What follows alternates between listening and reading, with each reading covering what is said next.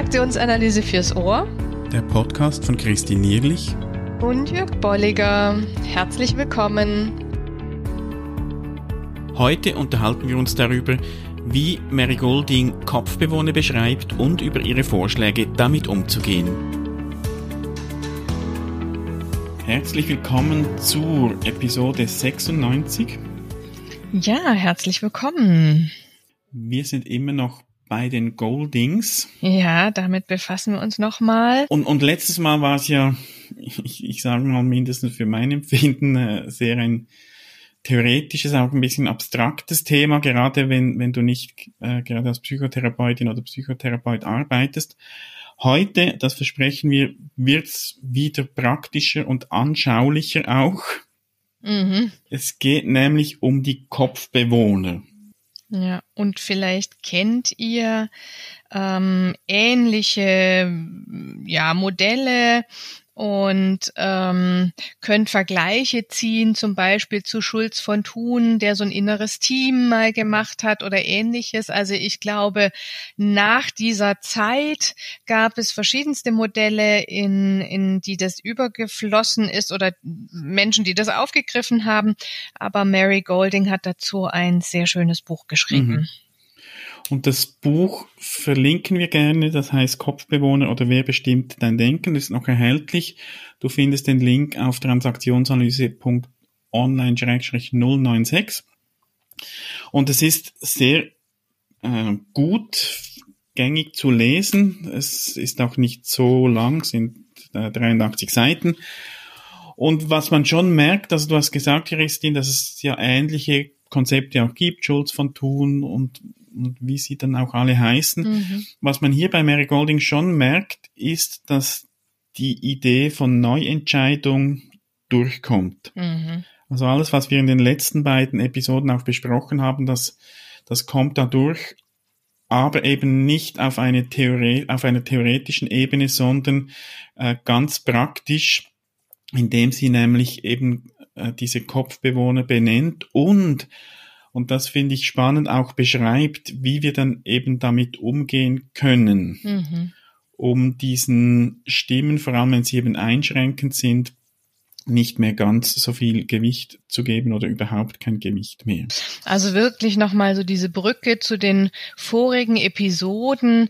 Es geht drum, du bestimmst deine Gedanken, du bestimmst deine Gefühle. Ja, das war ihnen sehr, sehr wichtig und auch so dieses, die Gefühle entstehen nicht im Außen, sondern du machst dir die selber. Mhm. Ja, womit wir wieder auch so bei dem Thema von Vanita English sind, den Maschengefühlen und eben dieser Verbindung auch zu der Arbeit der Goldings mit der Stuhlarbeit, mhm. ja, dass sie diese Stimmen dann auch Gestalt haben annehmen lassen.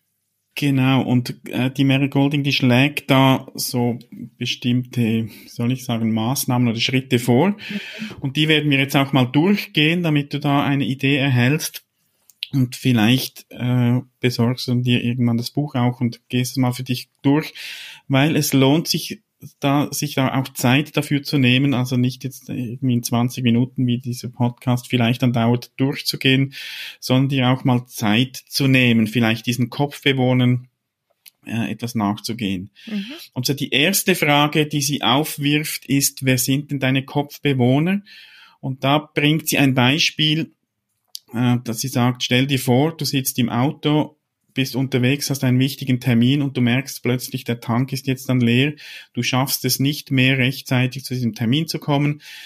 Welche Stimmen werden da laut? Oder vielleicht bist du nicht Autofahrer oder Autofahrerin, kannst dir auch vorstellen, du bist unterwegs, musst noch was einkaufen, äh, stehst dann im Supermarkt an der Kasse und hast kein Geld und keine Karten dabei, weil du die ganze Brieftasche zu Hause gel äh, gelassen hast. Wie auch immer, irgend so eine Situation und dann ist die Frage, welche Stimmen hörst du? Hm. Und die sind jetzt schon nochmal anders im, und, und man sieht eben den, diesen TA-Bezug, den TA-Bezug zum Thema Skript, den TA-Bezug eben jetzt unter so einer Stresssituation, ja, was kommen da für alte Muster raus und dann eben damit einhergehend alte Stimmen. Die dann natürlich schnell hochpoppen, die dann zum Beispiel sagen, du Depp, wie kannst du nur, ja? Ähm, oder wie kann, kann dir denn das passieren? Oder du machst nie was richtig oder oh Mann, hättest du mal bloß. Ähm, das ist genau der, der erste Punkt, den sie da aufgreift. Und, und sehr schön finde ich hier, sie gibt an diesen Stimmen wirklich einen Namen, mhm. also wie wenn das Personen wären. Und da ist aber die Idee auch, dass du selbst diese Namen gibst. Also sie sagten zum Beispiel, der Tyrann in dir sagt dann vielleicht, du dummer Tölpel. Ja. Oder der Unheilverkünder sagt, sagt, oh, nun wirst du zu spät kommen und du hast keine Entschuldigung und sie werden ärgerlich sein. Oder der verbitterte Jammer sagt, ja, wenn du gestern schon zur Tankstelle gefahren wärst oder, oder zu mhm. Hause nochmal kontrolliert hättest, dass du alles eingepackt hast. Mhm. Oder eben der maßlose Übertreiber, du machst nie etwas richtig und so weiter. Sie gibt dem Namen und sie lädt auch ein, wirklich diesen Stimmen mal anhand des Beispiels nachzugehen, mal zu hören, was kommt bei dir da und wie würdest du diese Stimmen bezeichnen oder wer mhm. spricht da? Jetzt nicht, äh, das ist mein Vater oder Herr Müller, sondern äh, wel, welcher Charakter hat diese Stimme oder die mhm. Aussage? Mhm. Also, ne, wie gesagt, mit in der Kombination zwischen so einem, wie beschreibe ich den, also so einer Überschrift und dem konkreten Satz. Ja. Mhm. Und, und sie geht dann noch einen Schritt weiter. Sie sagt dann auch, das finde ich auch noch gut und wichtig, dass sie sagt, höre nochmals hin, was diese Stimmen dir sagen mhm. und höre auch genau hin, ob es vielleicht irgendeine nützliche hm, Botschaft für dich gibt. Mhm, ja. So dieses Körnchen Wahrheit. Mhm. Also wenn der Alleswisser sagt, du Hohlkopf, du bist soeben an einer Tankstelle vorbeigefahren, du hast nicht einmal auf deine Tankuhr geschaut, dass man da reagieren könnte, sage danke Alleswisser, ich werde sofort dorthin zurückfahren, um zu tanken. Mhm.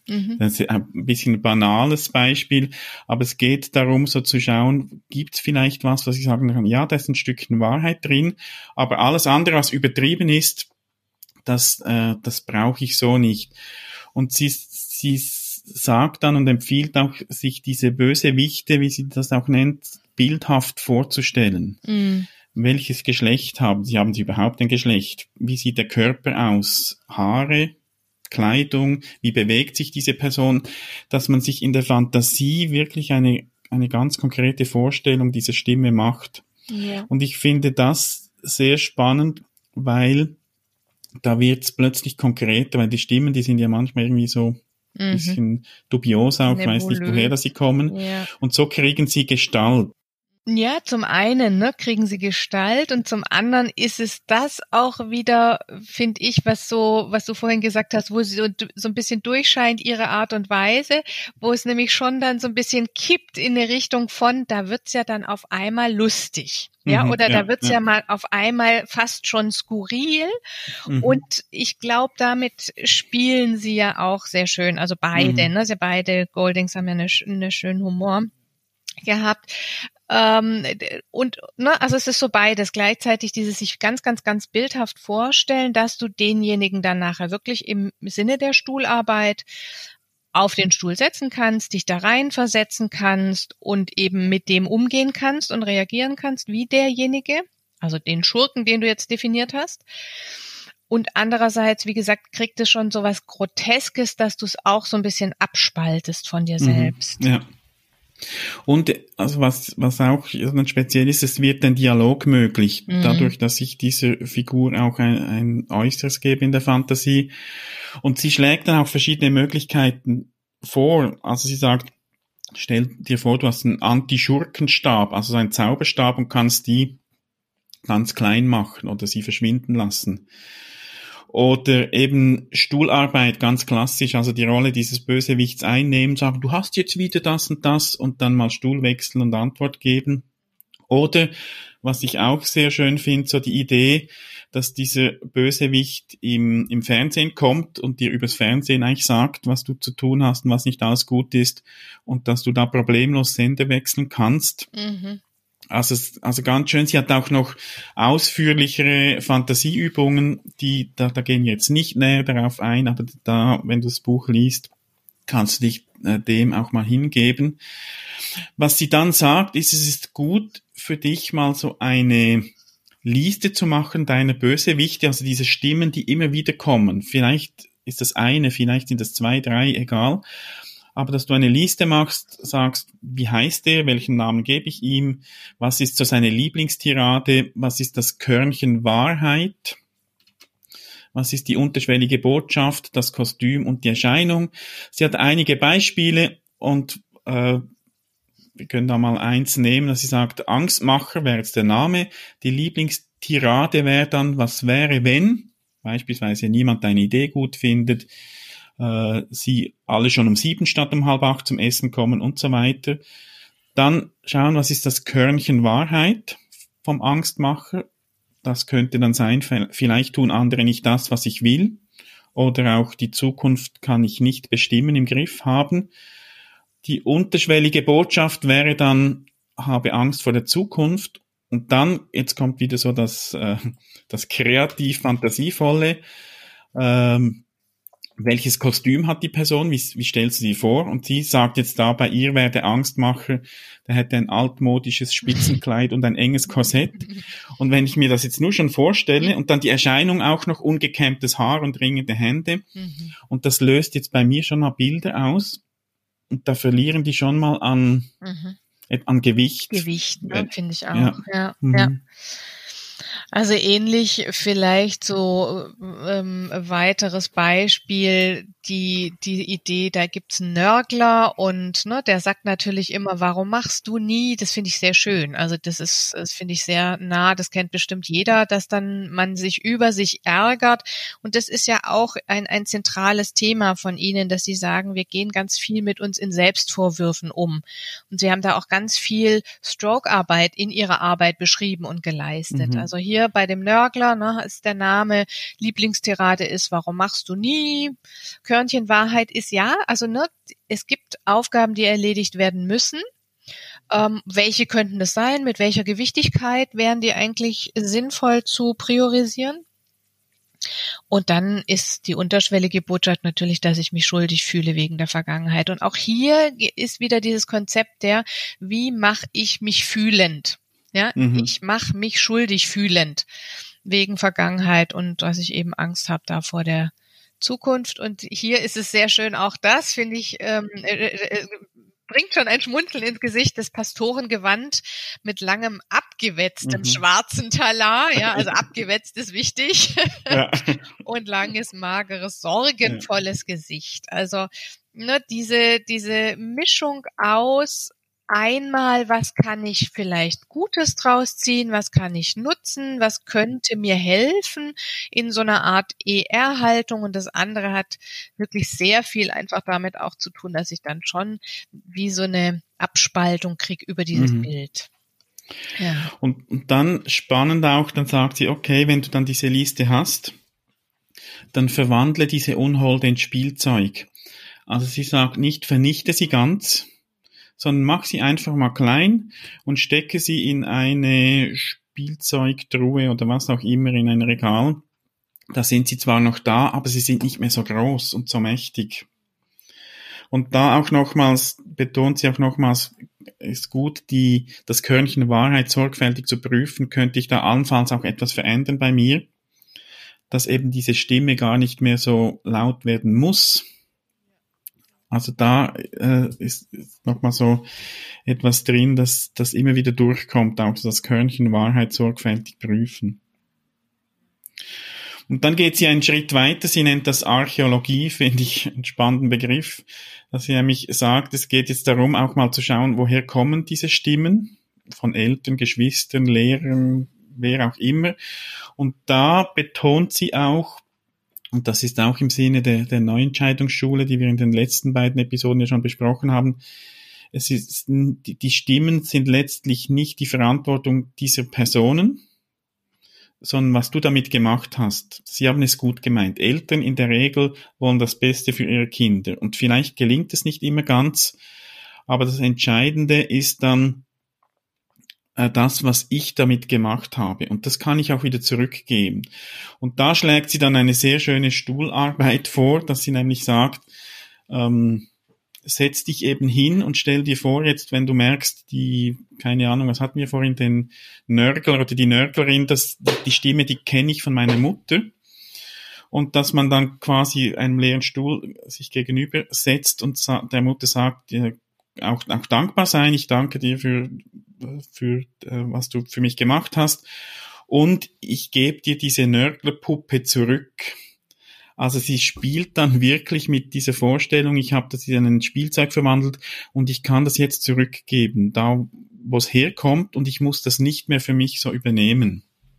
Finde ich auch eine schöne Vorstellung auch so. Ja, und auch so an dem, was wir in der, in der ersten Episode mit den Goldings benannt haben, als, ne, wo liegt denn wirklich die Verantwortung? Also wird auch so tatsächlich im Sinne der Archäologie geforscht, was wurde draus und wem gehörte welche Verantwortung und diese Idee von, ne, da hat jemand zu viel Verantwortung vielleicht auch weitergegeben oder, oder dieses Nörgeln, ja, habe ich falsch interpretiert, dann gebe ich es wieder zurück, ja. Mhm.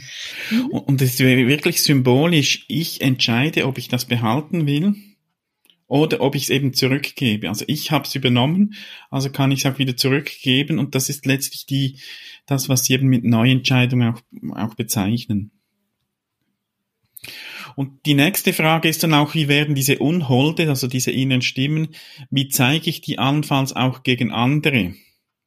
Also richte ich die nicht nur gegen mich, sondern auch gegen andere. Und da sagt sie, es ist gut, sich da mal auch Gedanken zu machen und auch die Liste, die du gemacht hast mit den Unholden, die auch zu ergänzen. Noch so mit einem Aspekt, wie sieht denn da der sichtbare Unhold aus? Beim Angstmacher könnte das sein, ich bin auch meinem Sohn gegenüber ein Angstmacher. Wenn ich ihm sage, dass er sich wegen seiner Prüfung Sorgen machen soll, dass er sonst keine Ahnung, was geschieht, wenn er, wenn er da nicht äh, sich weiß nicht wie, weiß nicht wie vorbereitet. Also ich kann dann auch diese inneren Stimmen gegen andere richten. Und das ist auch gut, sich das bewusst zu machen und da die Liste auch entsprechend zu ergänzen. Ja, also wo ne, zeige ich das auch im Hier und Jetzt gegenüber anderen? Mhm, ja. Ja. Ähm, weiter geht's auch so mit diesen liebevollen Verbündeten. Also mhm. da dreht sie das nochmal um. Wo gibt's denn vielleicht auch welche, die äh, Kopfbewohner, die mir gut tun oder die mich stärken? Und kann ich die, also ich sehe es so, kann ich die selber, also wurden die mir vermittelt? Und, und vielleicht aber auch kann ich die selber herstellen. Ja? Also in der Kindheit, wer hat dir das vermittelt? Einerseits, ne, also du bist wertvoll, du bist liebevoll. Und hier sind wir auch nochmal an der Erweiterung von, von Byrne. Der hat ja nie gesagt, das sind nur die Eltern, die mhm, diese Botschaften ja. geben, sondern elterliche Personen, ja, und wen, wen gibt's denn da noch? Oder aber auch, wen, wen hast du denn irgendwie in deiner Umgebung gehabt an Teddy, Hund etc., also was gar nicht mal unbedingt vermittelt worden ist durch real existierende Personen. Und ja, und da, da finde ich auch schön, dass sie da auch so eben diese äh, Ressourcen anspricht, die wir auch entwickelt haben, also nicht nur eben die destruktiven Anteile unseres Skripts, sondern eben auch mal schauen, wer hat mich denn, wer hat mir vermittelt, dass er mich geliebt hat. Und sie nennt das dann eine Märchenfee oder ein guter Zauber oder legt ihr eine Privat ein Privatelfen an oder wie auch immer du dir das vorstellen willst. Also mal zu schauen, wer hat mir das vermittelt, auch in meiner Kindheit und eben auch, was du gesagt hast, wem habe ich das vermittelt? Beispielsweise erinnere mich vielleicht, ich, ich hatte einen kleinen Hund, dem habe ich sehr viel Liebe gezeigt oder ein Teddybär. Und dann sagt Mary Golding, jetzt mach das Gleiche mit dir. Also stell dir vor, stell dir vor, du bist dieser kleine Hund oder dieser Teddy und zeig dir selbst jetzt oder dieser kleinen Version von dir, dass du ihn gern hast und dass er wertvoll ist. Finde ich sehr schön, auch so diese Idee mal zu schauen, wer, wer kann mir vermitteln, dass ich wichtig bin und, und liebenswert, wertvoll. Wie stelle ich mir diese Figur vor? Ne, oder wer, wer, wen gab's da als Kumpel? Was, was hat man damals da so zu sich ge, gesagt oder oder vielleicht auch nicht ausgedrückt, sondern nur dadurch ausgedrückt, dass man miteinander Spaß hatte oder so. Ne, oder wer, finde ich auch sehr schön, genau. Wer war dein größter Fan? Mhm. wer war begeistert von dir? Wer hat dich gelobt? Also wirklich dieses über die ähm, ja, vielleicht auch über Teil des Bezugsrahmens hinauszudenken, wo ich, mhm. wo ich, wo ich Leute hatte, die ich jetzt gar nicht mehr so präsent habe. Ja, also wo der Fokus eher jetzt dann auch auf einmal in diesen inneren Stimmen liegt, die da nörgeln oder die da äh, mir nicht gut tun. Mhm. Und ich, ich glaube, da lohnt es sich wirklich, sich viel Zeit zu nehmen. Wir gehen jetzt das sehr schnell durch. Aber gerade so auch diese, diese Verbündeten, also der Fan und der Kumpel, da, das können ja auch Beispiele sein. Da war ein Fußballtrainer, der hat mich immer so motiviert und hatte so viel Freude, wie ich gespielt habe und sich das nochmal vergegenwärtigen und quasi das so wie äh, auch auch das zu aktivieren und oftmals äh, sind halt eben diese diese unangenehmen Stimmen viel lauter und umso wichtiger ist es hier auch Zeit zu nehmen, äh, dem nachzugehen. Wer, wer sind denn eben meine Unterstützer, meine Fans, meine Kumpels? Wer vermittelt mir, dass ich wertvoll bin? Und sie sagt dann auch, auch da ist es wieder gut, die Liste zu der Bösewichte zu ergänzen dass ich nämlich beispielsweise bei meinem Angstmacher sage, wer ist denn hier mein Verbündeter auch als gegenüber des Angstmachers? Und ja, das Beispiel ist mein jetziger bester Freund. Und was ist die Botschaft des Verbündeten? Der sagt oder vermittelt mir 99,44 Prozent aller Dinge, über die du dir Sorgen machst, treffen nie ein. Und außerdem bist du der beste Problemlöser, den ich kenne. Also das relativiert dann nochmals auch die Stimme des Angstmachers und ich kann das in, im Moment, wenn diese Stimme wieder laut wird, auch aktivieren. Da gibt es dann so einen Gegenpol. Und da sind wir ja auch wieder bei, bei sowas beim, bei, beim Auflösen auch des Engpasses. Also da kommt, kommt, kommt ein Gegenpol, der quasi mich auch unterstützt in, in meiner Auseinandersetzung mit diesen Bösewichtstimmen, wie sie das dann auch nennt. Also wir legen euch das sehr ans Herz, das mal auszuprobieren, selbst zunächst mal, aber auch vielleicht mit euren Klienten mal in Angriff zu nehmen als eine schöne Übung, beziehungsweise, wie du gerade gesagt hast, ist nicht so eine Übung, sondern ich sehe es auch in mehreren Etappen. Mhm. Und als ein Modell, was einen begleiten kann über eine ganz, ganz lange Zeit einfach. Und daher sind wir gespannt, was ihr berichtet. Ja, sehr gerne. Schreibt einen Kommentar, schreibt uns direkt oder auf Facebook oder wo auch immer. Und wir sind gespannt. Bis dahin. Macht's gut. Tschüss. Tschüss. Schön bist du dabei gewesen. Wenn dir unser Podcast gefällt, dann empfehle ihn weiter und bewerte uns auf iTunes oder in der App, mit der du uns zuhörst. Mehr über und von uns findest du auf transaktionsanalyse.online.